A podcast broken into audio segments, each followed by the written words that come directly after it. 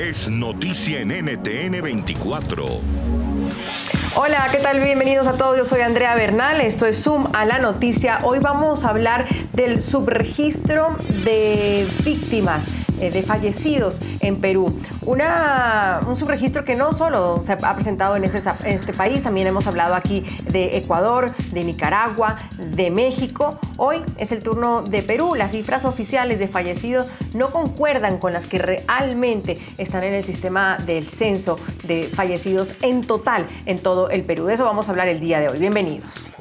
En abril y mayo de este año, del 2020, si comparamos esas frases, restamos los que usualmente morían en el Perú, es decir, en un promedio normal de un año, pues hay un excedente de más de 17 mil muertos, que hoy por hoy no están en los registros oficiales de muertos por COVID-19 y que los expertos están atribuyendo pues a la pandemia.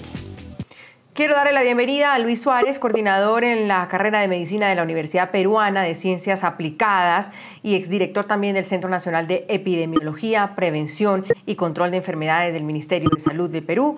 Eh, señor Suárez, gracias por acompañarnos, bienvenido. ¿Qué se ha encontrado por el momento con cifras eh, eh, en el Perú? ¿Cuál es la realidad? La epidemia realmente ha sido muy agresiva y por eso es la cantidad de muertes que tenemos mucha gente en el, en el país eh, que está eh, muriendo eh, sucede porque se queda en casa ante las noticias de que los hospitales están colapsados. Usted mencionó el, Sistema Nacional de Registro de Funciones.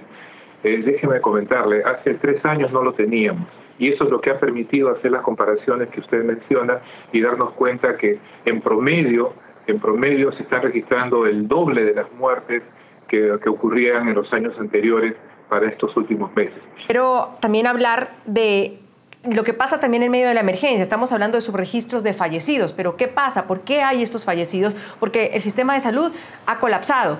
El tema del oxígeno es muy complejo en estos momentos. ¿Hay un acaparamiento? ¿Hay oxígeno en los hospitales? Si antes un eh, balón de oxígeno costaba 500 soles o 400 soles, algo más de algo de 120 dólares, ahora llega a costar hasta 10 veces su costo original.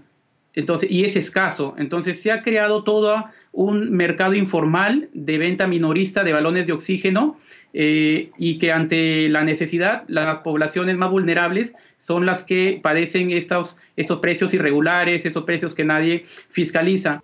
Puede escuchar más conversaciones como esta en Zoom a la noticia de lunes a viernes a las 3 de la tarde, hora de Bogotá, Lima y Quito, 4 de la tarde, hora de Caracas y de la costa este de los Estados Unidos, por NTN 24.